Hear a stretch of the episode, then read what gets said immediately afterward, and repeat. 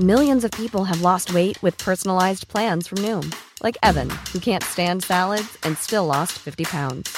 Salads, generally, for most people, are the easy button, right? For me, that wasn't an option. I never really was a salad guy. That's just not who I am. But Noom worked for me. Get your personalized plan today at Noom.com. Real Noom user compensated to provide their story. In four weeks, the typical Noom user can expect to lose one to two pounds per week. Individual results may vary. Hola, mucho gusto. Yo soy el Conde Fabregat y permítanme darles la bienvenida a mi bestiario, el lugar donde monstruos, bestias y criaturas de la ficción, historia, criptozoología y mitología se reúnen como muchísimos charros que quieren tu alma, pero solo para entretenerte a ti. El día de hoy tenemos un gran, gran, gran episodio. Vamos a hablar de uno de los monstruos más icónicos de todo México, el monstruo que representa la mezcla de culturas que somos en este país. Vamos a hablar de El Charro Negro y como invitado tenemos a un experto en equinología y en charrería, el señor Ángel Jaramillo. Así que agárrense de la brocha porque voy a quitar la escalera y vamos a caer en un lienzo charro del demonio.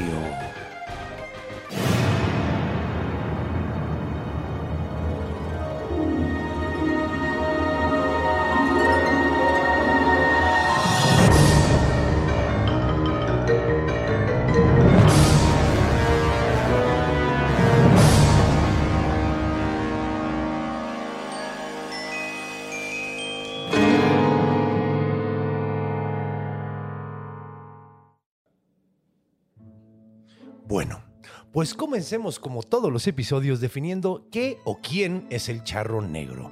El charro negro pues es un- una entidad que técnicamente era humana originalmente en la mayoría de las historias, aunque en algunas otras es una representación del diablo tal cual. Pero antes vamos a describir cómo se ve. Bueno, pues hay como dos versiones que son las más preponderantes, eh, que solo cambian en algunos detalles. Primero vamos a hablar de las cosas que tienen en común. Lo que tiene en común es que siempre es un hombre muy bien vestido. De hecho, eh, hice una investigación leve de charrería para saber un poquito más. Se dice que hay cinco tipos de traje en la charrería, que es el de faena, el de gala, el de media gala y el de gran gala. Y finalmente el de etiquette, que es como el más caro, el más bonito, el más elegante de todos. Él está vestido siempre de traje de charro de etiqueta, de etiquette. Entonces está sumamente bien vestido y siempre está montado en un caballo negro azabache. Ahora, ¿cuáles son las cosas que pueden ser diferentes? Son tanto en el jinete como en el caballo. Hay una versión que dice que cuando le ves la cara, es la cara de un hombre sumamente guapo. Sumamente guapo, sumamente eh, atractivo, básicamente.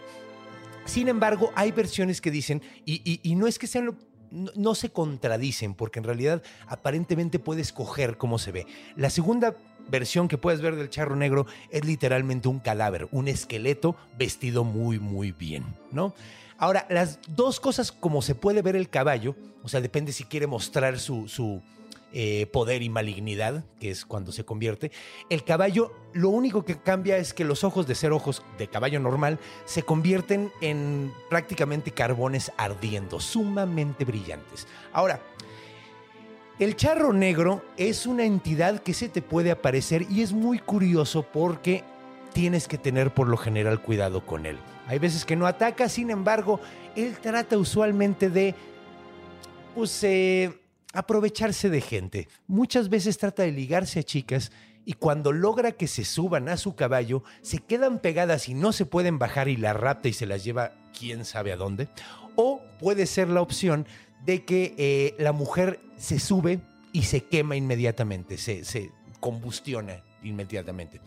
Ahora, a los hombres usualmente no, no, no es tanto el rapto, sino más bien como que les ofrece dinero, les ofrece cosas a cambio de algo muy particular. Pero para poder escuchar más sobre este personaje tan interesante, vamos a escuchar unos cuantos encuentros con este monstruo y vamos a recibir a nuestro invitado eh, ya en nuestro, nuestro invitado que es ya de cajón y que además es un experto en equinología y en charrería el señor Ángel Jaramillo. Entonces, acompáñenme.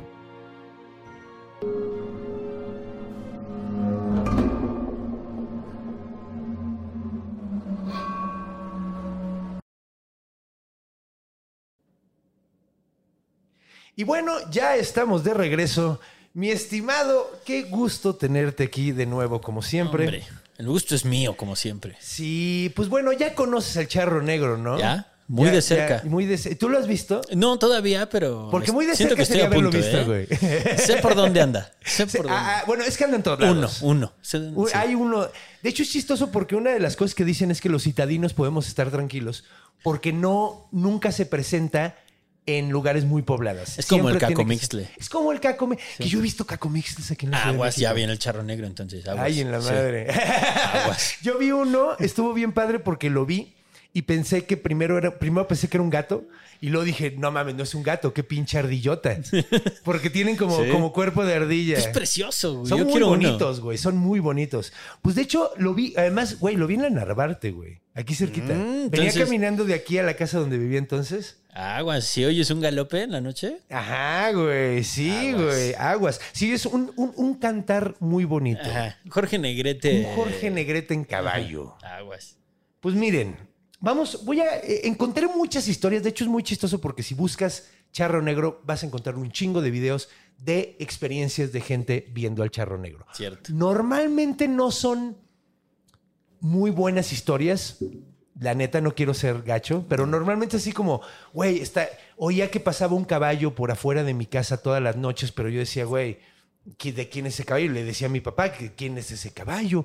Y decía, no, pues aquí ya ni hay caballos, mija. Y un día me asomé para ver cuál era el caballo y el caballo tenía los ojos brillantes y la cara del charro era la de una calavera. Primero estaba tapado por el sombrero y de repente me volteó a ver y dije, ay, en la madre, ¿no? Y dices, bueno, es, es un buen encuentro, Sí, ¿no? Es un buen sí, encuentro. sí. O sea, estoy seguro de que si te pasa, sí te cagas de miedo, Por supuesto. pero no es una historia muy elaborada. Hijo, no, no, no. No lo es. Entonces no vamos a contar 25 de esas. Voy a contar una colorada para todas las pálidas. Bien, bien, bien. Y esta historia es la historia de Juan el Minero. Venga. ¿Ok? Esta historia es muy interesante porque nos dice que el charro no o sea, es mucho más poderoso de lo que algunas versiones. Esta es una versión de un charro negro muy poderoso. Todo comienza una noche, cuando va caminando Juan después de trabajar en la mina, en la ofimina. va saliendo de la Buenísimo. ofimina. va todo madreado. Ha sido un día sumamente pesado. Va a su casa, pero ve a la cantina y dice, ay, me voy a quedar a echar unos traguitos. Y cuando entra, ya estaban sus compas ahí sentados bebiendo. Entonces, pues se sienta con ellos, empiezan a cotorrar. Ellos ya están un poquito más adelantados en la peda que él. Y de repente en la conversación le sale, pero del fondo del alma, así de, güey, odio mi vida, güey. Odio mi vida, odio mi trabajo, odio lo poco que me pagan, odio cómo vivo, odio cómo está mi familia de jodida, güey. Odio, daría lo que fuera, güey, lo que fuera, güey por tener más dinero. Y en- así estuvo muy cagado porque en el momento en que termina de decirlo, se abre la puerta así de. de, de esas, ah, Sí, sí, y entra el güey más pinche guapo que has visto en un rato, güey. Así es. es a ver, un guapo, a ver, dime un guapo. Un Jorge Negrete. Un Sigo Jorge pensando en él. Negrita, entra Pedro, Pedro Infante, Anda. pero más alto. Sí, sí, sí. Porque el güey hasta se sacan de pedo todo el mundo de que dicen, órale, este güey está enorme, güey. Y en, lu- en lugar de ir a la barra como usualmente van los güeyes que van solos a una cantina Claro. de estas, va directo a la mesa donde está sentado Juan y sus cuates, Espuelitas. espuelitas, a huevo, rin, clink, clink, y le dice, neta, lo que sea, güey. Y el güey anda medio pedo y dice, sí, lo que sea, ¿cómo oíste eso? Y le dijo, no, esa no es una buena pregunta. La pregunta es, ¿estás dispuesto a toparme en la mina de la serpiente, güey? A las 4 de la mañana, porque ahí podemos hacer un trato muy chido, güey. Y el vato se queda así como, ok, a las 4 de la mañana, la- sí sé cuál es, sí sé cuál es la cueva de la serpiente, sí. Pues va, órale, nos vemos ahí. Le dice, cámara, qué gustazo. Y el güey se va, sale de la cantina cantando, empieza a cantar. Tiene una voz preciosa, así, como de Pedro Infante. Así, el vato sale muy tranquilo. sal- y, y- y los compas que están sentados con él dicen, órale, güey, ¿quién eres ese güey? No sé. Y pues dicen, bueno, apenas, apenas son las 2 de la mañana, vamos a seguir tomando en lo que, o sea, en lo que me toca ir, ¿no? Y le dijeron, ¿sí vas a ir, güey? Sí, güey, sí voy a ir, güey. Quiero ver al menos qué me propone, güey. Al menos. Guapo güey. sí era. Guapo sí era, güey. Al menos me canta una canción, güey. Yo con eso estoy contento, güey. Y además, soy minero. ¿Qué me va a hacer, güey? ¿Qué me va a hacer? Es más, me llevo mi pico, güey. Para que no vaya a ser que alguien se me quiera poner locochón. Le empalo la cabeza como zombie, güey. Bien, bien buen método Juan. Buen ¿eh? método. Buen método, Juan Juan. sabía defenderse. ¿Eh? Con unas dinamitas a huevo. El güey va, va- va armado. Cualquier Sí, pedo, sí. cualquier pedo, mira. No, no se va limpio Era el otro güey. minero, no andaba Era con minero. mamadas. No, y los mineros, güey, la neta, es una de las chambas más valiosas. O sea, a mí me daría un miedo meterme a trabajar en una mina. O sea, porque además soy, soy eh, claustrofóbico, güey. Sí, güey. No mames. Pero bueno, entonces pasa una hora, dan las tres y media de la mañana, este güey ya está borrachísimo, güey. Y ya se estuvo hasta convenciendo a sí mismo, porque sí le daba culito, ¿no, güey? Cuatro de la Eh, mañana sí. a una mina, güey, sí está cabrón, güey. Entonces se va caminando, llega hasta la cueva. Media hora se tardaba en caminar, se echó media hora caminando, güey. Llegó hasta la, la entrada de la, de, la, de, la, de la cueva. Saca su lámpara, pues de la época, le prende ahí con un cerillito y se empieza a asomar y no encuentra absolutamente a nadie, güey. No encuentra a nadie, güey. Y se está un rato en la cueva, no es una cueva muy grande. Eh, se, se asoma, grita. Dice, güey, son las 4 de la mañana, pues bueno. Seguro me vieron la cara de pendejo. Y cuando está dando la vuelta, no lo ve, siente movimiento justo de donde está volteando y se regresa y ve una serpiente súper locochona, güey. Está metida como en un agujero de la pared de la cueva y es una serpiente que los ojos le brillan rojo, rojo, rojo, rojo. Y el güey se queda un rato viendo la serpiente y dice, ok, esto estuvo muy extraño, güey. Ya me voy, güey. No me vayan a picar alguna chingadera. Y se va a su casa a dormir. Ahora, llega ya en la madrugada, la esposa le, le- le dice, güey, ¿por qué vienes tan tarde? Y le dijo, "Ah, es que, es que fui a platicar con Pedro Infante. Vieras qué guapo era. Grandote. El grandote. cantaba bonito, pero pues me dejó plantado, güey. Entonces, no le dijo en realidad, no le contó la historia, pero le dijo, ay, no estés molestando. Estuve con mis cuates tomando, ¿no? Era, era, era sábado, entonces el domingo no trabajaba. Trabajaban hasta los sábados porque los tenían bien explotados. Claro, la mina. La mina. Y cuando duerme tiene un sueño sumamente extraño, güey. Sueña a la serpiente que vio en el agujero y la serpiente le dice, ¿quieres dinero? Tengo un chingo de dinero para ti. Pero no va a ser de a gratis, güey. No va a ser de a gratis. Quiero a tu hijo, güey. Ahora, él tenía dos hijos, güey. Tenía una niña de siete años y un niño chiquito de seis meses, güey.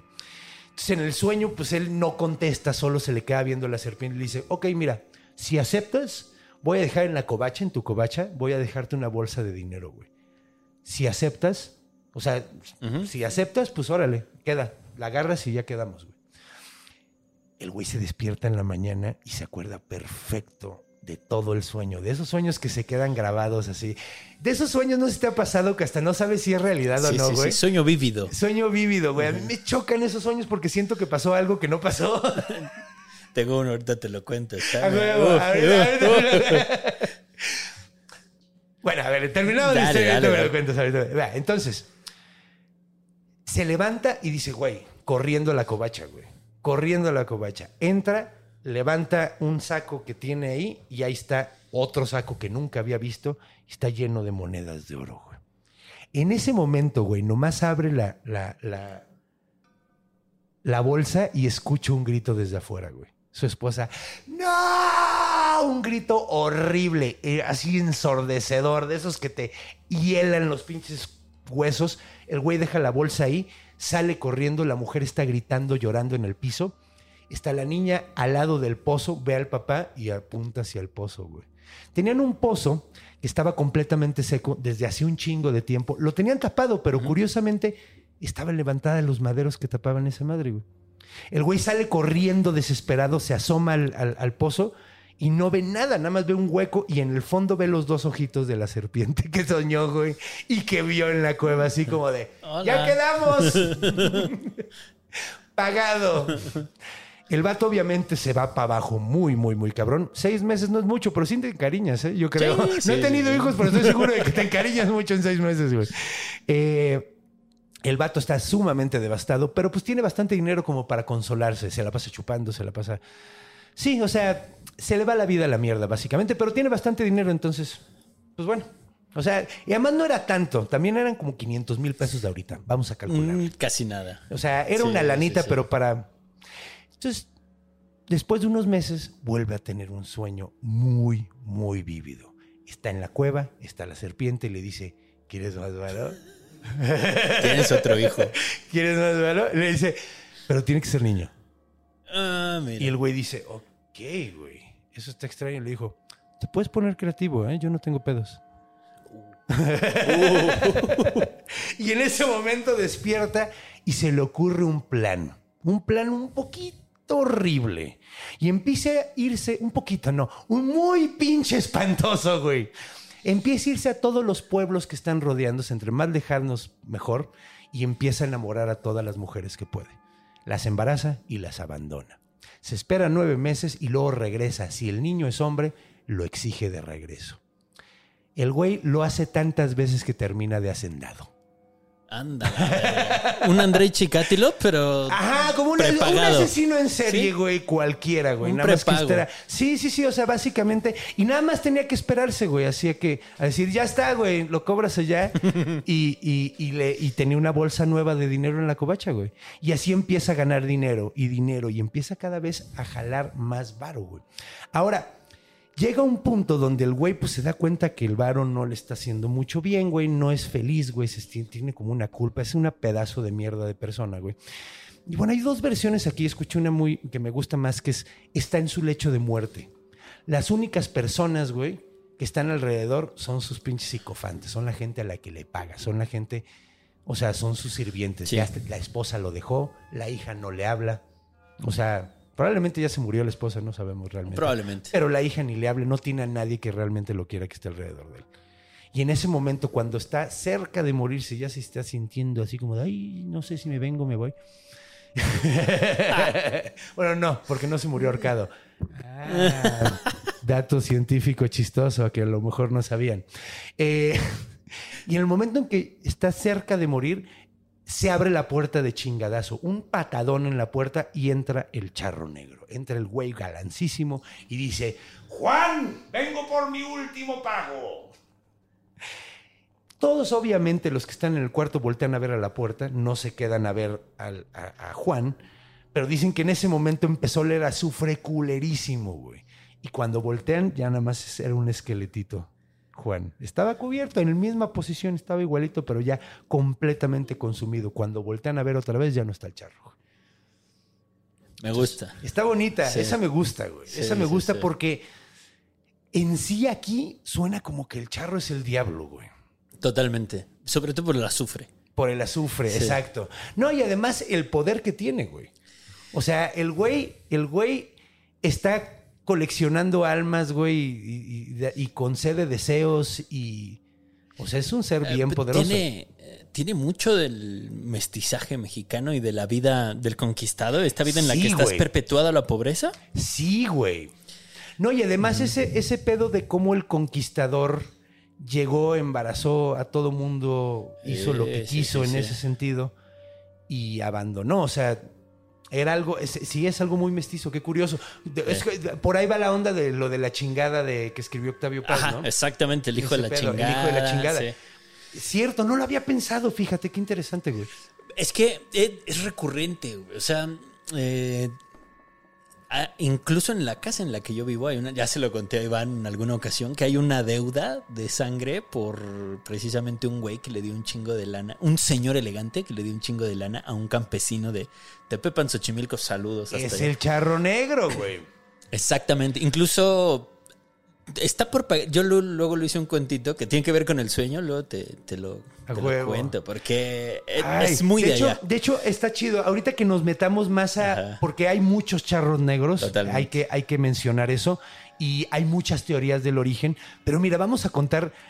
Ya para cerrar nada más esta sección, te quiero contar algo que me dio mucha risa. Porque esta fue una de, los, de las historias así de encuentros. Ajá. Que dije, güey, no, esto está, esto está, esto está chistoso. Tenemos que platicarlo. y lo que sucede aquí es que varios vaqueros salen a buscar una vaca que se les escapó. Ajá. Es de noche, la vaca, si no la, si no la agarran, mira, no lo mencionan, pero supongo que era una noche medio tormentosa porque las vacas se espantan Sí, sí, sí. con las tormentas y salen corriendo y se alejan de la tormenta y luego se pierden bien cabrón, güey. Entonces, van buscándola y ya llevan horas buscando a la vaca y de repente ven a lo lejos a un charro negro y se sacan, primero al principio dicen es otro vaquero, a lo mejor también se le perdió algo y anda buscándolo, Sí, sí, sí. pero entre más se acerca más se dan cuenta de que no lo topan y pues están en un pueblito, todo Todos. mundo se topa, güey. Sobre todo si te dedicas a lo mismo, Claro, güey. claro. Entonces se quedaron así como, güey, ¿será, ¿será de otra hacienda, güey? ¿Qué pedo? ¿Qué, ¿Quién es, güey? Y lo están viendo y en ese momento, ¡fum! Como que se les apaga todo. Y despierta el que cuenta la historia y todos sus compas están tirados, los caballos están muertos y un árbol está quemado. Ok. Y ya no está el charro. Como rayo, no rayo. Les cayó un rayo, güey. Les cayó un rayo, güey. No hay, no hay de otra, güey. Les cayó un no, pinche rayo. No, el charro negro. Y me da mucha risa porque después dice. Y luego se lo contó a su esposa. Y la esposa dijo, no, pues yo creo que te cayó un rayo, güey. Y dijo, pero ¿cómo explicas que vimos a alguien que no conocíamos? Pues era alguien que iba pasando, güey. Y se cayó un rayo bien cerca. Te apuesto que el caballo salió por putas patas y ya no se quedó ahí. O sea, sí tiene una explicación medio lógica. Muy sensato. O a lo mejor les tiró el rayo ese güey. Si ¿no? es el charro, puede hacer Era- lo que a quiera. lo mejor sí era el charro y dijo, ah, mira, esos güeyes me caen. Chinguen a su madre ustedes de ahí. Sacó su pistola de plata con de dedo truenos. Dios. Ajá, güey. Así le dijo, mira, dos. Dios, aplasta a esos güeyes. Sí. Sí, tiene sentido para mí. Era un torcharro, Ándale. huevo. Era el dios del rayo, pero al mismo tiempo era un charro, güey. Se las compro. Se las compro totalmente. Y pues bueno, de hecho hay muchísimas historias muy interesantes. Esta me gustó mucho porque es muy folclórica. Totalmente. eh, como que habla mucho del, de- del charro negro en sí. Pero ¿qué te parece si ya nos vamos a la siguiente sección? Vámonos. Y vamos a ver el origen de leyenda y el origen real cultural que muchos creemos que tiene, güey. Te digo, es bastante obvio que esto es, esto es un monstruo de mestizaje, esto, esto es un monstruo de idiosincrasia. Totalmente. Totalmente, güey. Entonces, pues vamos a, a- a platicar esas ondas porque está bien interesante.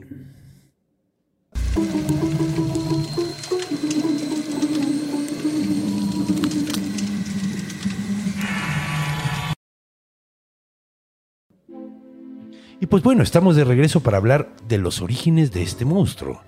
Ahora, esto normalmente, bueno, podría haber cabido muy bien en la parte de encuentro, que es la leyenda de cómo nace, güey. cómo, cómo es que el charro negro empieza a existir, güey. Ahora, el charro negro es muy curioso porque, eh, según la leyenda, es un chavito pobre que quiere ser rico. Exactamente. Aspiracionista. Aspiracionista, güey. Ahorita sería muy mal visto por Sí. el gobierno actual. O sea, era un chavo que quería. Y mira, la verdad, en este caso sí está- estaba medio mal. La forma, sobre todo, que se conducía, le exigía a sus papás todo el tiempo. Y es que era hijo único y los papás le querían dar todo y lo criaron, lo malcriaron. Cosa rara para la época, además. Hijo Hijo único. único en esa época. Sí, Ajá. probablemente se le descompuso Seguramente. salió. Fue hijo milagro y ahí fue donde se torció el pedo. sí. Ajá, y el pedo es que, pues, es que también tiene, se- mira, como lo, como lo dices, también tiene sentido. Ves que todo el mundo tiene ocho, Ajá. tú dices, güey, yo nada más tengo uno, le voy a dar todo lo que pueda. Claro. güey". Entonces, pues básicamente le daban todo lo que podían, güey, pero nunca era suficiente.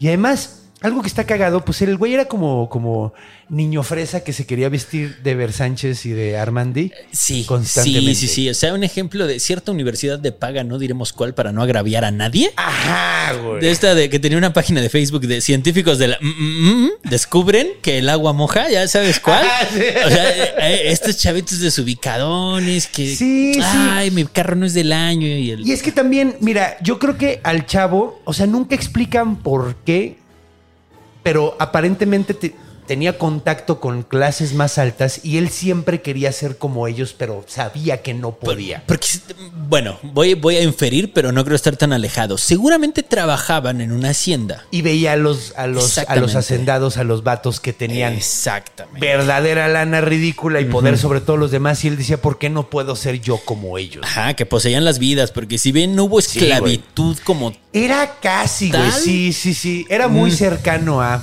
Sí, no era esclavitud como tal, pero, pero sí, era Se muy parecía un chingo. Ajá. Sí, pues por algo, por algo se terminaron val- valiendo. Bueno, la revolución, ¿no? Básicamente, ¿no? Sí, Pero, sí, sí, pero es que sí estaban muy abusivas Sí. esas madres, güey. Sí, sí, sí. Pero bueno, el chavo constantemente le está pidiendo a sus papás, es que quiero esa ropa, quiero vestirme así, la- y los papás no se dan abasto, güey, por más que trabajan nomás, no pinche pueden, güey. De hecho, eh, el chavo, cuando empieza a crecer un poquito más, eh, empieza, se, se guarda el dinero que, que- que- que le dan así para, para y, y se está, o sea, viviendo en la miseria sin comer chido ni nada, güey, Ajá. con tal de comprarse un sombrero nuevo, con tal de comprarse alguna chingadera nueva. Era un fashion victim. Era un fashion victim, güey. Era un fashion victim, güey. De la época, güey. Sí. Y el vato veía a los charros y decía, no mames, yo quiero ser como ellos, güey. Ahora, llega un punto donde los papás fallecen, güey. Y el vato se queda en la pobreza más pinche abyecta, güey. Porque si, todo se lo gastaba en ropa y pues tampoco era como que fuera muy habilidoso en algo.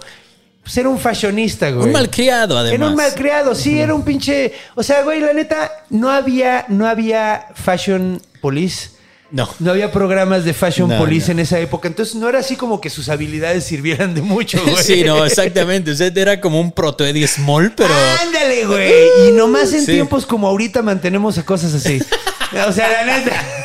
Sí, es cierto. La neta, Sí seamos cierto. sinceros, güey. Eh. Porque, güey, o sea, bueno, ahorita tenemos trabajos que nunca hubieran existido en la en- O sea, el güey era un influencer en, mil, en 1800 y pues, güey, no era un buen momento para ser influencer. Su golpe de influencia eran 20 personas. 20 personas, güey. Y que además decían, güey, ya come, güey, te ves muy flaco. Y probablemente 12 de esos 20 les decía, ay, viene este pendejo. de, Ay, sí, güey. Entonces, pues, la influencia era negativa, digamos. Totalmente. Totalmente. Era un Eddie Small. Era un Eddie Small, sí, era un Eddie Small. Y pues termina el vato, eh, después de un rato, cuando ya está muy jodido y así no tiene absolutamente nada que comer, pero ve qué bonito traje tengo, güey, ¿no? Así está delgado situación. me queda, mira. Sí, mira, la percha. A los flacos nos queda todo, así. Cuerpo de pordiosero. No, no, no, por- no, no, no, no, de modelo. Exacto. Talla cero. Talla cero, güey. Sí, güey, entonces... Yo creo que se empezó a poner un poco triste porque estaba tan flaco que se le cayeron las pompas y dijo, güey, ¿cómo voy a llenar mis pantalones, Versanchis? Y además era charro, entonces supongo que montar era un poco Sí, más incómodo güey, todavía. Sí, yo no monto, yo no tengo nalgas, güey. No, no. Estaría chocando todo el tiempo así los pinches eh, huesitos de las... De las de Contra la silla que uno piensa silla. que es suave, pero. No, sí es dura, güey. Pues es de Como piel, la güey. chingada. Sí, sí, no Sí. mames. Sí, Sí, sí, sí. no. O sea, sí he montado, pero de morrito. Sí, O sea, ya sabes cuando te llevaban Sí, a la marquesa, date una Ah, vuelta. Este compa exactamente. tiene caballos. que te- Exactamente, sí, sí, sí. güey. Sí. Entonces, pero bueno, el punto es que decide hacer un trato con el diablo. Nunca es tan específico cómo es que logra contactarlo. Aparentemente, cuando hay al- eh, en estas historias, cuando alguien está en mucha necesidad, como que el diablo está oyendo así. Sí. Así para ver cuando alguien y- dice- Y es una arista muy católica Sí. que en la que tendrías que estar negado a la tentación porque tu destino Es, es, pasar por ser abyecto. Ajá. Sí. Porque Diosito Porque te Diosito está viendo. lo decide. Sí, es como es como el anti anti Job. Es como el anti-Job o la, la prueba de, de los olivos de Jesús. Ajá. El diablo le decía, ya, güey, ven conmigo. Eh, Ándale, no, no, no, güey. Ajá, cuando está caminando por el desierto Ajá. y le dice, podemos convertir cada piedra en un pan, güey. O sea, Exacto. tú podrías hacerlo, él es el hijo de Dios. Más bien le dice, tú podrías ¿Quieres hacerlo. agua? Levanta esa Ajá, piedra. güey, pues tú puedes, güey. Eh, Tienes esos ajá. poderes, güey. Es un poco la fe proba, dirían los. Ajá. Es cuando más jodido estás, es cuando más tienes que tener Y fe. tiene mucho que ver con nuestro pensamiento, hablando a nivel semicontinental. O sea, Ajá. es muy de nosotros pensar así. Sí. Ah, machino, a machino en la tempestad porque después me va a venir mi calma. No es cierto. Sí, medio estoico también. Ajá, sí, también. O sea, cuando estás más, más jodido es cuando te están poniendo. De hecho, lo decía este. Ay, ¿cómo se llamaba? Sí que es diferente, ¿no? Es diferente la onda de la abyección de que, pues, güey. Sí. Al hecho de, güey. Ay, ¿cómo se llama este güey? Epicteto. Ajá. Epicteto es una historia muy interesante porque él, él- él- él es el padre del, Del estoicismo. del estoicismo y él fue esclavo, güey. Era griego Ah, y fue esclavo romano. y, y él decía que cuando más difícil se te ponen las cosas que están probando todo lo que aprendiste, güey. Es como que Y te sí. está probando. O sea, te, te están dando la oportunidad de probarte, o sea, probar todo lo que creías, todo lo que pensabas. Ahí es cuando te están poniendo realmente a prueba. Pe- Pero hay un quiebre más macizo, porque digamos que en la escuela estoica al final del día es la aceptación, ¿no? Sí, esa es la aceptación de lo que es. Pero en la, en- vamos a llamarle en el pensamiento católico es, es, son mis pruebas para la gran recompensa. Exacto, son mis pruebas para la gran recompensa. Que Ajá. están... Que es otro pedo, allá, sí, que es- sí. va a ser en otra vida, güey. sí, cuando me muera ya me Sí. Eh, Sí. era- es- sí, son como dos conceptos distintos, en realidad. Entonces, De sí, una raíz muy parecida. de una raíz muy parecida. Y es que también, bueno, sí, pues. Creo que tiene más razón tu versión. O sea, lo que tú dijiste, porque es muy católico, güey. Es muy Es católico. muy católico ese, ese- esa, esa observación. Bueno, el punto es que cuando. Sí, sí, sí, es esa onda de que se te va a premiar si, si mantienes tu fe en este sí. momento tan pinche difícil. si apechugas porque en un momento viene, tan culero, Sí, te mereces todo, todo el cielo, ¿no? Porque te, te está probando Es Dios. parte del engaño, me parecía a mí. O sea, sí, pues sí. Pero bueno, entonces, él llega en ese momento clave, quiebra y dice, estoy dispuesto a hacer lo que quieran, lo que sea, güey. Y el vato se le presenta el diablo y le dice, te doy tanto varo que no te lo vas a poder gastar en tu vida, nada más quiero tu alma, güey. Ahora, eso es, eso es un, un trato muy, muy conocido, donde se pone más chistoso es al final la historia, güey. Porque él, pues, güey, obviamente se compra una casotototota Claro, y invierte y además se lo está gastando en bebida y en mujeres y mamada y media. O sea, todo el tiempo anda de, de- desperdiciando. manirroto porque no le costó. Entonces, Sí, mira, exacto, güey. Manirroto porque no le costó. Es muy fácil. Bueno, sí le costó. bueno, lo pagó, ¿no? Como Lo- hubiera lo pagó, pensado. sí, se tardó, pero, pero lo pagó. Bueno, entonces, el diablo le dice, cámara, yo te doy lo que quieras, empieza a gastarse todo el dinero y después de un rato llega un punto donde el güey se da cuenta de que todas estas cosas no lo están haciendo feliz, güey. En realidad, eh, eh, se, se siente completamente vacío, güey. ¿Qué es lo que pasa, güey, cuando no haces algo de tu vida, güey? Claro. Cuando volteas para ver y dices, eh, para atrás y dices, a ver qué construí, qué hice, todo eso no vale absolutamente nada, güey. O sea, a final de cuentas. Te todas esas alimentaste de pinches la banalidad Sí, güey. Fue sí. pura pinche banalidad. Una pinche vida desperdiciada. Muy y se está sintiendo muy mal, güey. Y un día anda dando el rol con su caballo favorito, que era un caballo azabache súper bonito, güey. Que le costó un pinche dineral, pero Claro. sin pedo lo pagó. Uno de esos caballos árabes, que son como chiquitos Que y tienen sumamente cara como de chingones. perro, pero- Ajá, que son los caballazos, güey. Un pinche caballo hermoso, güey. Y el güey anda dando el rol por su pinche hacienda, güey, por todo su, su, su lu- su- su tierra, básicamente. Y está dando la vuelta y de repente, así, se encuentra un güey que le dice, soy el diablo. le dijo, ¿quién? Y le dijo, el malo de misa. ¿Eh? ¿Hijo de quién? ¿Hijo de quién? Un saludo a don Silverio, que no lo conozco, pero estaría de huevos conocerlo. Eh, entonces, se lo ve de lejos, güey. Y en ese momento se acuerda, güey, porque ya se había olvidado de su trato con el diablo. Ya habían pasado pinches 60 años de eso, güey. El güey era un ruco, güey. Sí, sí, sí. Y, y- y se- ve al, al diablo y dice, ay, no, no, no, me la pela con mi vara, no. Eh, con mi machete. Y, no, el güey se espantó bien, cabrón. Le entró toda la culpa, se dio cuenta de que, Ryan Reynolds here from Mint Mobile. With the price of just about everything going up during inflation, we thought we'd bring our prices down. So to help us, we brought in a reverse auctioneer, which is apparently a thing. Mint Mobile unlimited premium wireless. Ready to get 30, 30, bit to get 30, bit to get 20, 20, 20, bit to get 20, 20, bit to get 15, 15, 15, 15 just 15 bucks a month. So, Give it a try at mintmobile.com slash switch. $45 upfront for three months plus taxes and fees. Promo rate for new customers for limited time. Unlimited more than 40 gigabytes per month. Slows. Full terms at mintmobile.com. si ya lo estaba observando, es que muy probablemente ya le tocaba. Además lo vio de lejos y hizo. y el güey dijo, ay, en la madre, güey, no mames, ya viene por mí, güey. Entonces, regresa a su casa y el güey le entra culo cabrón y dice, no quiero que venga el diablo por mí. Entonces, llena la casa de pinche agua bendita. De repente, de un día para otro, llena la casa de cruces. Toda la pinche, en cada pared hay una cruz. O sea, bien pinche Sí, cobarde el culito, güey. Bien culito. güey. Tiene a, tiene, tiene a sirvientes todo el tiempo con escopetas afuera de la puerta por si alguien se acerca, güey. El güey está cagado de miedo. Y es muy cagado, güey.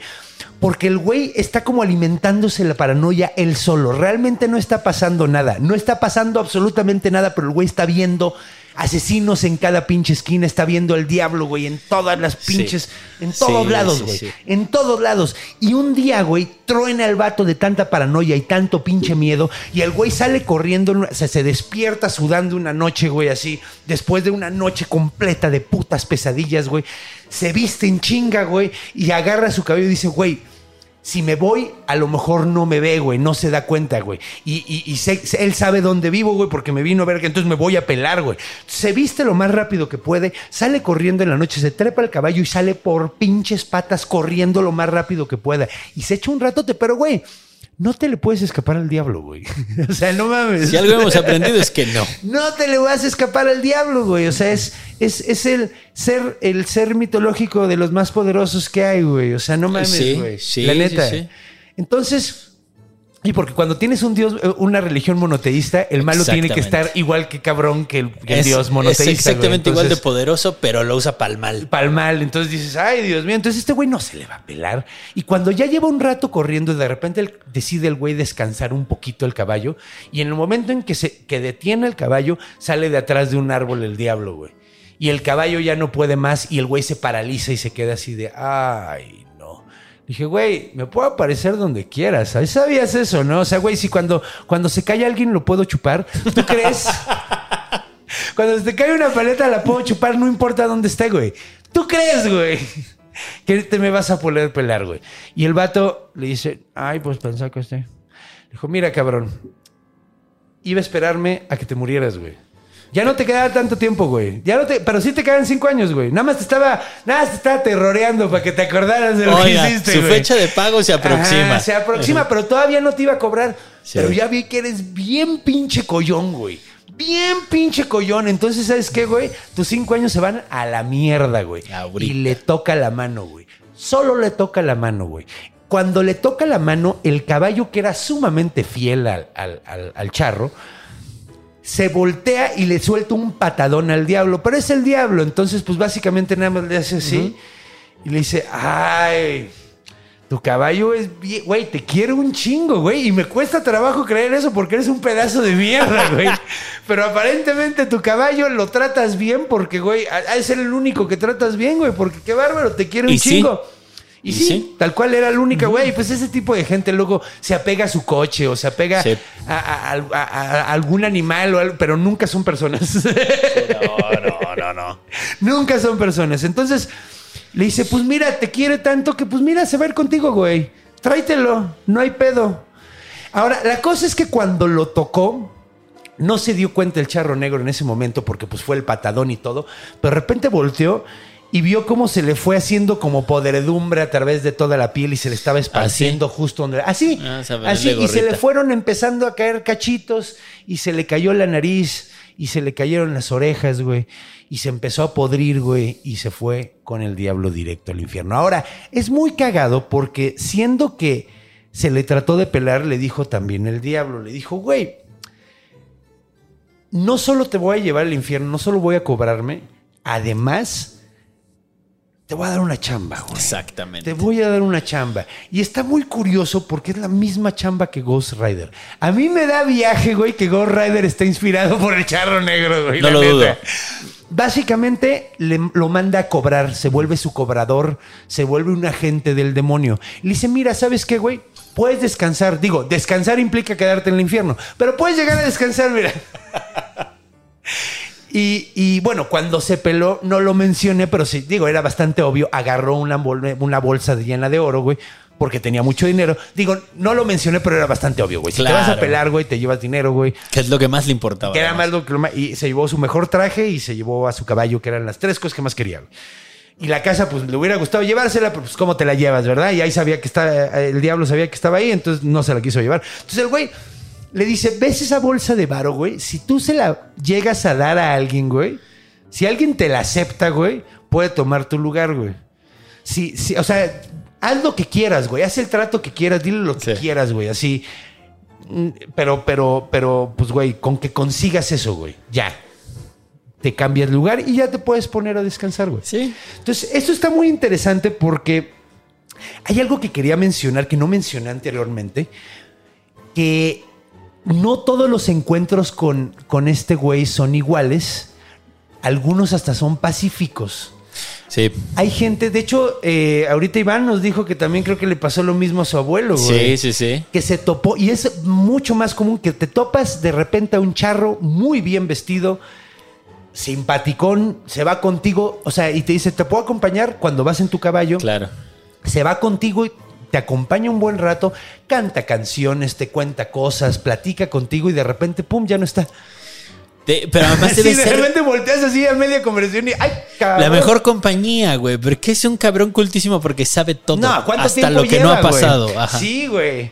¿Qué digo? ¿Quién sabe, no? O sea, a lo mejor sabe un chingo de charrería y si, y si no, no sabes de eso, a lo mejor no tienes mucho punto de conversación. Te lleva. Es como, los güeyes, es como los güeyes que nomás hablan de fútbol y si Los no hablas de fútbol... Ajá, los fifas, güey. Que no- si, no, si no sabes de fútbol no puedes platicar nada con él, güey. Así. ¿Quién sabe, güey? Es muy sofisticado, pero se quedó antiguo, pero en Ajá, su época era mejor- aquel. O sea, Pues era. es que tampoco es conocido por ser muy culto, más bien era muy ambicioso y gastaba el dinero a lo pendejo. Ah, bueno, sí. Era un Entonces- bomb Iván, pero Ajá, sin lo. te- quedamos que era como un Eddie Small, güey. Sí, es cierto. No, y ese güey no vale verga. Sí, no, sí, entonces, güey, o sea, a lo mejor, mira, es como chistoso, ¿no? Porque una persona inteligente, si le das 400 años, hijo Se de mata. perra, güey. No, sí se mata, ¿no? O sea, obviamente, ¿no? Pero supongamos que con uh, un vampiro, un güey, un vampiro, Ah. si, si el vampiro, al, al güey que le cae el, el- el virus del vampiro y va a vivir un chingo de tiempo. Era una persona ya culta de un inicio, güey, no mames, va a aprovechar esos 400 años y se va a volver una puta biblioteca Sí, claro. y, y se las va a saber de todas, todas. Pero si el güey era pendejo de un inicio, Va a ser pendejo por toda la eternidad. por toda la eternidad, güey. O sea, no es como que eso se quite. O sea, y hay Sí, un no. chiste muy cagado así de un güey que, bueno, no es muy cagado, es muy viejo. Que decía, que dice, oye, papá, pendejo se acentúa y le dice, con la edad, mijo. Sí, Con la clásico, edad. un clásico. Un clásico. Un clásico. Entonces, pues sí, güey, imagínate vivir 400 años, pero tonto. Así nomás no aprendes y no te puedes morir. No, pero además este güey está atado a la época o a la situación porque el vampiro se adaptaba. El vampiro se tenía que adaptar, si no se adaptara se muere, güey. Pero este Sí. carnal sigue siendo un charro. güey. Sí. Entonces, ¿Qué otra cosa, güey? La mayoría de los trajes de charro, y lo platicábamos fuera del aire, la mayoría son negros. Se me hace Sí. curioso que le llamen el charro negro cuando es muy genérico, es ¿no? súper genérico. O sea, es más común el traje negro que los otros de, de otros Sí. colores. Le pudieron haber llamado el charro de Quentintán, pero tal vez no fue en Quentintán. Era, ese era Vicente es que Fernández. no sabemos si... Sí, no, pues, güey, es que no sabe... O sea, como... Es como la llorona en el sentido de que en todos lados en aparece. un chingo de sentidos es como la llorona. Es en un chingo de los sentidos, de sentido, o sea, porque es que ya nos vamos al, este es el origen de la leyenda, ¿no? Esta es la leyenda que se cuenta de dónde viene, pero va- vamos a vamos a cotorrear de dónde viene esta Sí. leyenda. Y sí, es muy parecida a la, a la llorona porque es también un monstruo del mestizaje. Totalmente. Es una monstruo, es un monstruo de la de la sincretismo, del Ajá. sincretismo entre las dos culturas. De hecho, estábamos mencionando, este es el verdadero monstruo mexicano. Totalmente. Porque hemos hablado aquí de la Tlahuepuchi, que es una bruja tlaxcalteca, que no es lo mismo mexicano que tlaxcalteca, porque la- los tlaxcal- O sea, sí está en México Tlaxcala y sí fue una de las culturas que formó el, el mosaico que somos ahora, Ajá. Pero no es la única, güey. No, porque cuando existía la náhuatl eran muchos países peleando, bueno, muchas Sí, naciones peleando muchas entre ellas, ajá. sometidas por el gran imperio, que era el. Mexica, pero no tenían ni siquiera mucho parecido. O sea, en el macro, eh, más bien hacia lo grande se ve todo muy parecido, pero en el intestino son Sí, bien diferentes. Eran bien diferentes como los griegos, güey. Que piensas que los griegos eran como iguales, pero güey, eran ciudades-estado, güey. Exacto. Y Cada uno tenía su dios Ajá. principal y que y tenían diferentes mitos y tenían. Sí, por eso hay sí, tantas versiones, güey. Porque Exactamente. lo contaban diferente en cada. Contaban la misma historia porque sí tenían como una religión muy parecida, güey. Pero no era exactamente igual, güey. No. Tenían, tenían diferentes relaciones con los dioses, tenían diferentes Sí. filosofías, güey. Sí, sí, sí. O sea, era como, como muy curioso. Entonces, lo mismo pasa en México. Entonces, güey, hemos hablado del Aguizotl, que era mexica, güey. El monstruo Una de vez agua. más, el monstruo de agua, el sí. perro, el perro de agua. Sí, sí. sí. Con una manita en el culo. Bueno, no, en la cola, en la cola.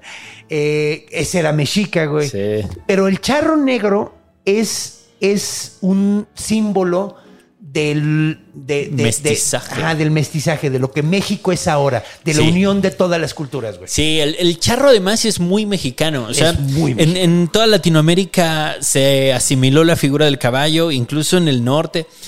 Porque en el Es norte lo usaban. En, en- en esta- en Estados Unidos, lo que ahora es Estados Unidos, había caballos. En México no había. El Mustango. Ajá, los Mustangs. Y, Los Mustangs. y en Ajá. México no lo habían porque además, o sea, ni siquiera había rueda porque, o sea, con No, no había fines de transporte sí. porque no Porque era... sí tenían juguetes con Sí. ruedas, pero nadie hizo Y- una y carreta molinos, nunca. Ajá, y molinos. Pero no había una asimilación del caballo. Y en el cono sur, pues están en las haciendas el, el- los gauchos y, y Ajá, toda esta banda que, que también es muy europeo. Es que de Ajá. hecho creo que en América, si no me equivoco, solo había caballos en Norteamérica. Sí. Muy al norte. güey. Sí, sí, sí. O sea, Sí. en todo- de hecho, cuando llegaron a América los gachupas, aquí a México, eh, los, los mexicas pensaron que eran centauros, güey. Pensaron que era un monstruo porque nunca habían Ajá. visto. O sea, dijeron, güey, ¿qué vergas es eso? Es un güey con cuatro patas, En, güey. en una de las cartas a Carlos Y V eh, mencionan un, un conquistado menciona que era un, eran venados, eran hombres montados en venados. Sí, es que, güey, lo más cercano a un caballo que tenían era un venado, güey. Exactamente. Pero el charro charro, o Y sea, ni siquiera están tan cerca, güey. ¿No? Están No. bastante lejos. Son grupos De hecho, las pezuñas son dobles de los venados y los caballos es una. El- y el charro es local 100%. O sea, el chinaco Sí. se parece tal vez al gaucho, pero el, el charro es mexicano, mexicano. Eh, sí, güey. De hecho, eh, bueno, vamos a ver. Hay varias raíces. Hay mucha gente que habla de que el charro negro es una representación de lo que es lo- el lado oscuro, güey. Había, de hecho, ya los mexicas, eh, que de hecho varias culturas tenían una religión parecida con, con dioses parecidos, o los mismos dioses más o menos, que era, eh, había una dualidad que era Quetzalcoatl contra Tezcatlipoca, la luz contra la oscuridad. Y cuando llegan los españoles, les ponen la misma ambivalencia, güey, que era Dios y el diablo, güey. Entonces, muchos creen que es como una representación de esa onda, güey. Ahora, como, como mencionamos, güey, hay versiones donde este güey nada más es como el, el- el Ghost Rider y hay versiones donde es el diablo en sí, güey. Ajá. Que es muy curioso. Ahora, ¿cuándo surge este mito? Pues bueno, hay gente que dice que siglo XIX y hay quien dice siglo XX. Tiene mucha lógica que sea. Bueno, la charrería se desarrolla dura- eh, bien, bien durante el siglo XIX siglo XVIII, que es cuando son las haciendas, güey. De hecho, se, era un, eran como competencias, se hacían competencias de charrería entre haciendas. güey. Se acaban las haciendas en 1920 eh, más o menos. Y eh, bueno, en 1921 me parece, o 1920. 17 se supone. No, sí, 17. Ajá. Pero en 1920, 21, se hacen las primeras asociaciones de charrería que no están asociadas a eh, las, los las haciendas. Y eh, pues ahí es donde realmente agarra como fuerza, se vuelve patrimonio inmemorial. No sé si saben, deberían de saberlo, por el deporte nacional esa charrería, güey. Eh, ¿No es el fútbol? uno pensaría, güey, uno pensaría, güey, que se me hace sumamente triste que seamos tan fans de un deporte en el que somos tan malos, güey. La neta, güey. Sí, somos campeones juveniles. ¿De qué, güey? ¿De qué, güey? Mundiales juveniles. Nomás ahí, güey. Nomás ahí le, le- le pegamos. Entonces. Ah, ok. Sí. Vamos. ¿Qué? ¿Alerta Ya, ya, mira, es que no va a haber. No, de hecho, hay muy poco en, en- en la cultura. Entonces, eh, eh, por eso quería como, como que estuviéramos, o sea, soltar todo lo que podamos aquí, porque esto está sumamente interesante. Parece ser que hay una conexión entre los dioses. hay- parece ser que hay un dios, Wirrárica, que es el charro negro, güey. Sí. Tú ves al dios Wirrárica y es tal cual el charro negro en imagen y no sabemos realmente si el charro negro es inspirado en este dios O o, el dios inspiró al charro negro, güey. Sí, sí, eso. O sea, sí, sí, sí. No sabemos cuál es el primero, no sabemos cuál es el huevo y cuál es la gallina, güey. O sea, no sabemos cuál, cuál es el primero. Y está súper interesante porque este personaje, este dios, se llama. Ay, espérame un segundo porque lo tengo apuntado aquí. Significa nuestro hermano mayor, el mestizo azul oscuro. El nombre en Wixárika es Tamatsi Teiwari Yawi. ¿Ok? Está súper interesante porque este dios es un dios relativamente nuevo. Es un dios que se creó para representar a nosotros. Sí, al, al chavochi, dirían los tarahumaras. Al chavo, sí, o sea, al, al- al mestizo, güey. Es muy cagado porque no es, no es español. No. Es mestizo, güey. Este personaje es el dios, es un dios de, de- de ellos, pero es el dios malo, güey. Sí, y, usa el sombrero. Usa Ellos sombrero- usan un sombrerito muy parecido al sombrero de charro, pero más chico. Ajá. El sombrerito Cora, que es. No sé si se acuerdan del niño Yuabi que cantaba la de Movimiento Ajá, Naranja. sí. Ese sombrero. A Ese sombrerito. Sí, sí, sí, es como parecido. Pero, o sea, es, es- es- muy chistoso porque resulta que este personaje es. eh, es un dios hasta más poderoso que el de ellos, que habla mucho de cómo ven la situación. Porque nos comió. Ellos lo ven como nos, nos están comiendo. Y sí. Y sí. O sea, han- se han agarrado con unos incidentes de su cultura y, y- y- y gracias al cielo que lo han hecho porque cuánto se hubiera perdido. Sí. Y desgraciadamente no los tratamos suficientemente bien. O sea, güey, habla de la injusticia que han vivido, güey. Muy a pesar de Canadá, esa banda sigue teniendo sus lugares sagrados, sigue teniendo sus costumbres, sigue estando. Pues es un poco Muy lo a más pesar de asimilada. Canadá porque están minando Sí. muy cabrón, por ahí. ¿verdad? Sí, güey. No, y güey, y vamos a ser sinceros, nosotros mismos los hemos tratado de la chingada. Sí, Nunca, sí, sí, sí. nosotros mismos hemos sido muy injustos con ellos. Ahora, este dios es más poderoso que sus dioses, pero es usurero, no perdona, es un mierda, roba tierras, hace lo que quiera, güey. Le vale gorro, somos nosotros. Sí, exactamente. Y está, es bien triste darte cuenta que eres el diablo para una cultura. Y sí. Es- a mí, cuando me di cuenta de esto, como que dije, ay, chale, güey. Sí, y sí somos el diablo Sí. para ellos. O sea, Sí, les sí, estamos arruinando absolutamente todo, güey. Entonces, no sabemos realmente cuál inspiró qué, ¿no? Esa es como, como la onda. Digo, y, y- y, pues, güey, hay como mil versiones. Está en la Mixteca. Güey, me acabo de enterar que hay una en Tepepan. Sí, que si el- quieres, el- ahorita platicamos en la cultura. Eh, pero sí, o sea, como que. Sí, es, es el monstruo que representa más nuestra identidad Claro. nacional. Y sí tiene que ser hasta acá, porque antes eran chinacos. Sí, Y la evolución Sí. del chinaco es el charro. es el claro. charro, exactamente. O sea, tiene que ser eh, o sea, del, de- del siglo XIX finales. Y, güey, la charrería se instituye tal cual, así firmemente, en 1920. güey, Sí. Con las primeras, eh, ¿cómo se llaman? Eh, Asociaciones. asociaciones de, de- de charros. Entonces, pues bueno, ¿qué te parece si ya nos vamos a la cultura y cerramos esto? Vamos. Eh, porque, ah, qué bárbaro, está muy interesante. ¡Ay! ¡Ay! ¡Ay!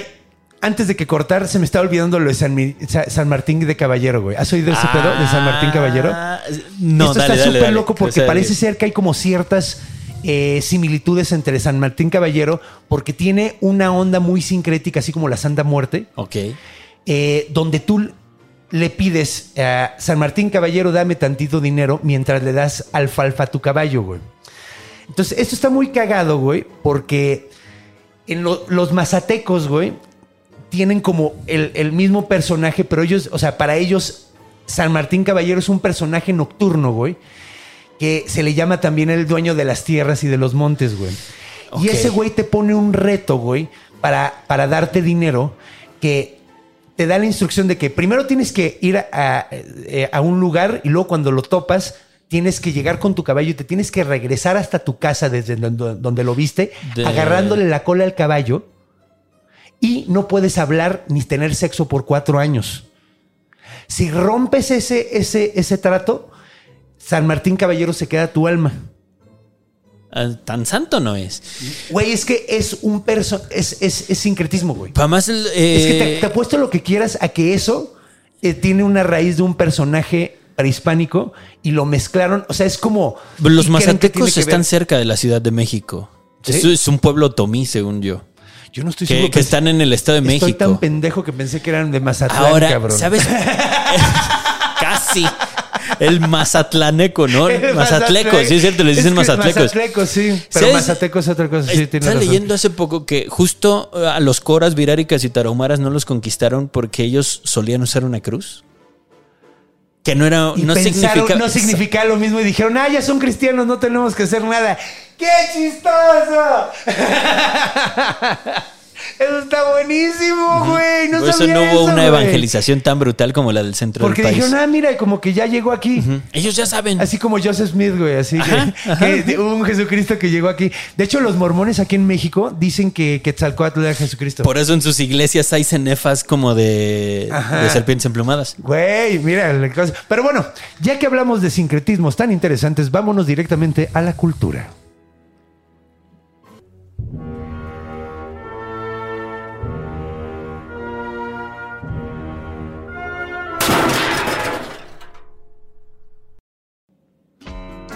Y bienvenidos de regreso a la última sección. Esta es la última sección de, de- de El Charro Negro Charro negro mexicano. mexicano. Que de hecho, voy a decir un par de menciones de dónde puedes encontrar el charro negro en, en- en la cultura moderna. El más obvio, hay una de estas de mitos y leyendas, que no cómo se llama. ¿Las la- de Anima Studios? Las de Anima Studios, Ajá. que es del charro negro. Sí, sí, sí. Y esa, esa, de hecho, vi una escenita nada más, no he visto la película. No soy muy fan, no soy tan fan porque, no sé, no me gustan, no, no me gustan tanto las películas de Eh, no, no. Pero ya es un gusto personal. Sí les admiro y, le- y les aplaudo el hecho de que estén hablando de cultura mexicana. Lo Traen aplaudo, varias. lo aplaudo. Traen porque varias. tienen, tienen la de la Nahuala. La Nahuala, la Llorona, la Llorona, el Charro Negro. Charro Negro que tienen otro. Tienen otra, güey, creo. O no estoy seguro. Esas son las tres que estoy seguro. Creo que sí. tienen más. Sí, sí. de- Sí, eh, que hasta hay un running gag de unos- una unas cabecitas. chingada, ¿no? Ajá, unas calaquitas que salen Sí. en todas, sí. Sí, pues de hecho, o sea, les aplaudo mucho, les aplaudo mucho, pero no soy, no soy muy fan. Pero sí, honor a quien honor merece, bien por hacerlo. Ojalá lo hubieran hecho mejor. Ya nada más hay que hacerlo bien, ¿no? nah, nah, tampoco hay que ser culeros. No, no quiero eh, hacer menos el esfuerzo de alguien más. Simplemente a mí no me gusta. Eso es algo personal. Eh, cada quien. Bueno, Cada quien. Pero bueno. Otro, mi aparición favorita de todos los tiempos del charro negro es en, la, en el videojuego Guacamele. Ah, cabrón. Guacamele es una carta de amor a la cultura popular mexicana hecha por canadienses. Los No. queremos hasta sus Latinos entrañas. canadienses, güey. Ok. Latinos o sea... Que no son pocos. ajá, que no son pocos. Es, es un grupo de artistas mexicanos y programadores mexicanos, canadienses, México-canadienses, y es una chulada ese juego, güey. Es una chulada. El personaje principal se llama Juan Agave, y Juan Agave es luchador, güey. Qué mexicano. Que mexicano. Y es un luchador que trae una máscara como el Blue Demon, güey. Sí, Bien. esa se cuenta el Blue Demon. Y tiene que ayudarse de la antigua cuidadora de la máscara sagrada tostada Ok. para ganarle al maligno charro negro que se llama Carlos Calaca. Y su novia, de hecho, es todo un grupo de malos. Es el charro negro, es el malo. Es, es, eh, Carlos Calaca. La novia es esta. Ay, Dios mío. La yucateca, la bruja. La, La Shtab- la novia de Carlos Calaca Xtabay. Eh, y, y todo, todo es mexicano, güey. Así hay una, hay un lugar donde hay alebrijes, güey. Así una. Es como un, un Metroidvania. ¿Para qué es? Para compu. Es para PC. Y te lo corre una compu. eh, Aquí lo tengo, güey. Aquí lo jugué. Te lo corre una compu no tan choncha. Y es una chulada. Ya salió el 2 también. Y es una chulada también, güey. Así. Recomiendo ampliamente ambos juegos. Guacamele. Guacamele. Eh, mele es pelear. Pelea, es un gran nombre, armas. Guacamole, guacamele. Ajá, güey. guacamele. Es una chulada, güey. Eh, el segundo es estúpidamente chistoso, güey. Así me hizo reír muchísimo tanta. Porque es una carta de amor a la cultura pop mexicana y, y- y como burlas muy mexicanas a los videojuegos, güey. Ok. Entonces hacen referencias a miles de juegos en el segundo. Está- es una chulada, es una chulada. Eh, y ahí, pues, güey, el malo principal es Carlos Calaca, que es el charro, el charro negro, güey. Ahora, ya que vimos, no hay mucho en la cultura de ese tipo. No. De, de o sea, pues, eh, no sé si haya películas, no encontré Pues es ninguna, que güey. no. No encontré ninguna película de charro negro. Ah, bueno, ok, habíamos mencionado acá, y lo platicamos fuera del aire, Macario. Es correcto. Macario el diablo es el charro negro, güey. Sí. Porque la muerte es como un campesino. Bueno, y no sabemos por qué era en blanco y negro. Por ahí un man de Chiapas la, La colorizó. la colorizó durante la pandemia y le metieron una demanda que le dejaron así el or- pero na- bueno, nada más la bajó, pero una obra maestra. No sé si ahí era Colorizado negro. estaría padre. Ajá. Pues mira, yo, yo probablemente le hubiera, o sea, para que fuera como el diablo, le- también le podrías poner como un traje rojo, así como guinda. Hubiera estado bonito. Y Estaría sí, padre, en el pero yo prefiero y negro, negro, si hubiera visto negro. Sí, y Porque, es- güey, eh, eh, o sea, y es que además, es- o sea, en esa época, ¿de qué año es la película? Es de- La película de Macario es del 50 y feria, pero está situada en el 1700, Sí, claro. porque había comendador y la chingada. Y no era 1700. propiamente un charro, sí es cierto, era este protocharro que era como un Como chinaco de chinaco. lujo. Ajá. Ok, chinaco de Traía lujo. su botonadura, su corbatín y el sombrerito, este tipo español. Ah, sí es huevo. cierto. Sí, cierto, tienes razón. Pero bueno, sí, pues podría ser ahí más o menos Sí, una es un gran representación. guiño, claro. Un guiño bonito.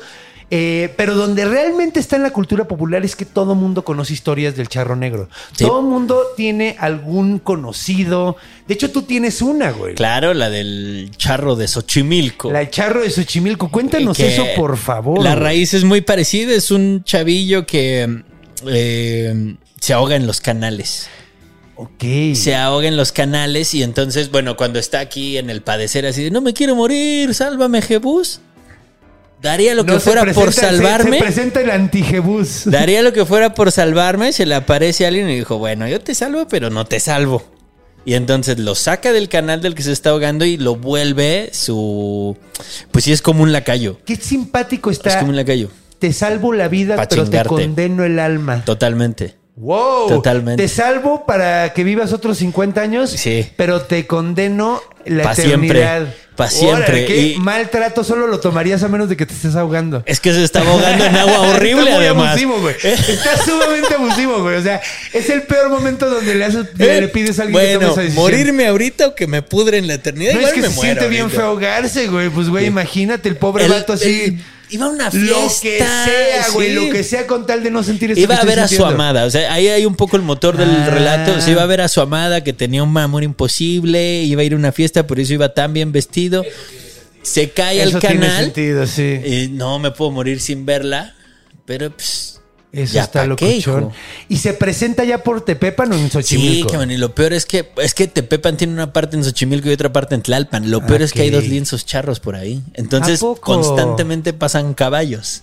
Entonces no sabes si es el charro No, negro. no, yo o sea, mira. se podría disfrazar muy Sí. bien. Porque vamos a ser sinceros. eh, hace rato dije que no se presentan en ciudades. Pero Tepepan no es una ciudad, güey. Es un pueblo que creció una ciudad alrededor de él, güey. Sí, sí, y como está en un cerro, o sea, cuando vas a salir del pueblo se ve la ciudad así. Sí, güey, deberían amurallarlo allá a la verga. No, no, porque yo vengo muy seguido. Si no, sí. Pero estaría padre que estuviera amurallada. Sí, como Toledo. Mu- Morelos. mu- ¿Cómo? sería como Ándale. Palestina. Jerusalén este. Ah, no mames, nah, eso ya se puso triste, güey.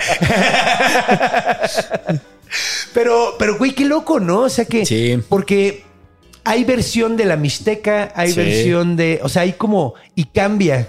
Y este cambia bastante, güey. Este está muy romántico y corresponde al periodo romántico de la literatura novohispana. Bueno, no, ya, ya mexicana. Ajá. Y digo, yo por ahí me aventé un cuentito, luego, luego se los muestro, que precisamente va por ahí, porque todavía cobra deudas de sangre el carnal por ahí. Sí. O sea, si te agarra empinado, ¿a qué necesitas feria? Ven. Pero sí, te chingas. sí, sí, pero ajá. Ajá. Sí, pues de hecho, se me hace, se me hace. Es que, güey, es el Ghost Rider original, cabrón. Sigue vivo. O sea, te digo, la casa en la que yo vivo se supone que trae una deuda de, De sangre. A ver, cuéntame eso, güey, porque eso está muy de loco, volada, cabrón. más o menos. Sí. Eh, la, el señor que la construyó era un campesino que estaba hacia abajo de Xochimilco, un lugar que se llama La Cebada, que hasta hace poco eran sembradíos. Vivía mal, tenía bastantes hijos y entonces andaba pensando y dijo, puta, güey. Espera, espera un segundo, espera un segundo. Ahora sí. Y entonces dijo, necesito alimentar a mi familia. Y mi cosecha se echó a perder. Entonces encontró a un cabrón en la noria y el señor de la noria, viendo un reloj, le dijo, "Hmm, no te va a amanecer hoy. Te voy a dar lo que te hace falta, pero tú me vas a dar a tu hija, la menor. Y entonces este güey dijo, mi hija es la mayor, los otros son hijos. Este güey está pendejo. Simón, firmo el trato. Firma el trato, le da Estaba dinero, construye la casa de niña. Salió niña. Ay.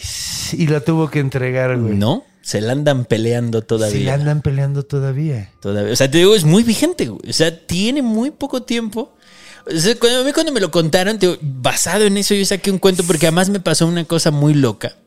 Un sueño vívido. Sigue, sigue viva la mujer. Sigue viva la mujer, pero han atentado contra ella de maneras misteriosas. O sea, le- o sea, están pasándole cosas Sí, sobrenaturales sí, constantemente. constantemente. Constantemente. Qué pinche Sí. locura, güey. Cuando me lo contaron, güey, yo estaba justo en el 2021, eh, estaba siendo obligado a escribir y me contaron este cuento y lo bajé ahí mismo, porque en la novela está separado por cuentitos y ahí mismo salió, güey, taca, taca, taca, taca.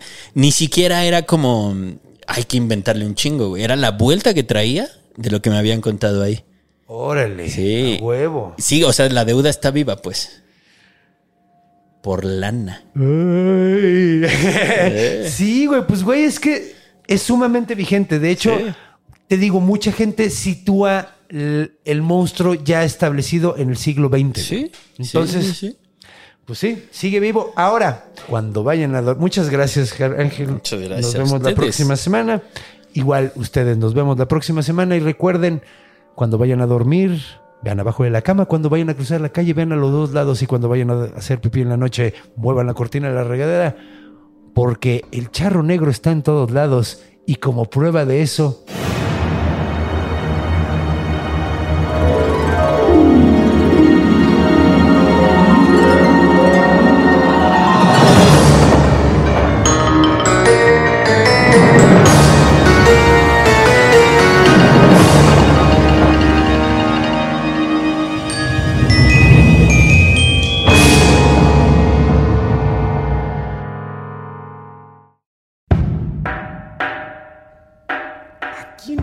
gusta el chismecito? Cuando llega un amigo y te dice, uy, no sabes la que te voy a contar. Pues próximamente el conde cuenta los mejores relatos de historia, mitología y ficción en la forma de chismecito, platicadito, cotorreado y lo mejor es para toda la familia. Así que ya saben, próximamente el conde cuenta.